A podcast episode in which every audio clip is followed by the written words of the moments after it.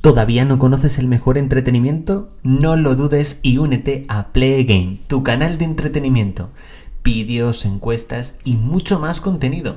Si te gusta el mundo de la televisión, suscríbete a Play Game. Ah, y activa la campanita.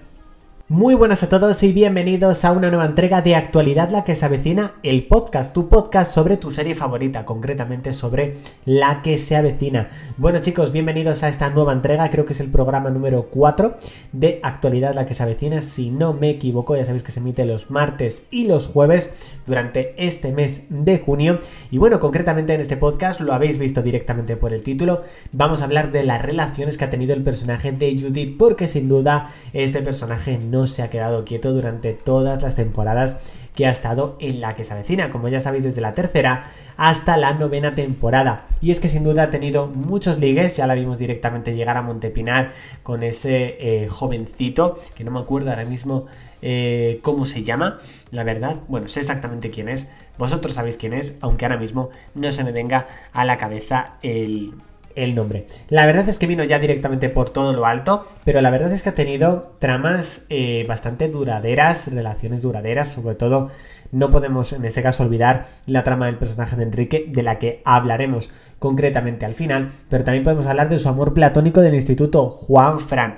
Esa trama a mí me encantó directamente con el personaje de Rebeca, que también en este caso pues salió su hijo, Mitchell, con el que las dos también se encapricharon e incluso se acostaron. La verdad, la verdad fue una trama muy divertida, fue una trama muy buena con el personaje de, de Judith y también con el personaje de Rebeca.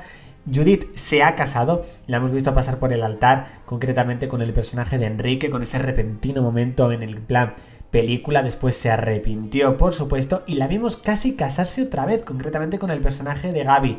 Yo sigo diciendo que para mí hubiese sido un final perfecto para el personaje de Judith, que se hubiese casado con Gaby y que se hubiese marchado de Montepinar porque está casada con él, la verdad que hubiese sido brutal, pero claro, entiendo que en ese momento todavía no se sabía que eh, Cristina Castaño iba a abandonar la serie, sino yo creo que sí que le hubiesen dado, por supuesto, ese final. Tampoco podemos olvidarnos de Trevor, ese Trevor que volvía loca Judith, que siempre le mencionaba, que siempre se lamentaba de haberle perdido.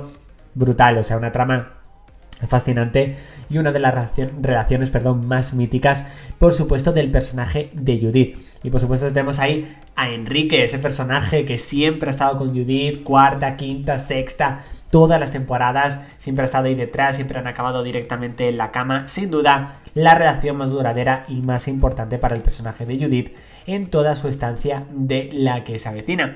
Pero sobre todo me gustaría saber cuál es vuestra relación favorita o ligue favorito del personaje de Judith. Me lo podéis dejar directamente en redes sociales o directamente en una reseña directamente en este podcast si lo estás escuchando a través de Apple Podcast. Me gustaría saber vuestra opinión para un futuro podcast, directamente a lo mejor comentarlo. Hasta aquí esta actualidad la que se avecina, número 4, directamente con las relaciones de Judith. Espero que os haya gustado y ya nos vemos la próxima semana, el martes, con una nueva entrega de actualidad la que se avecina, el podcast. Chao chicos.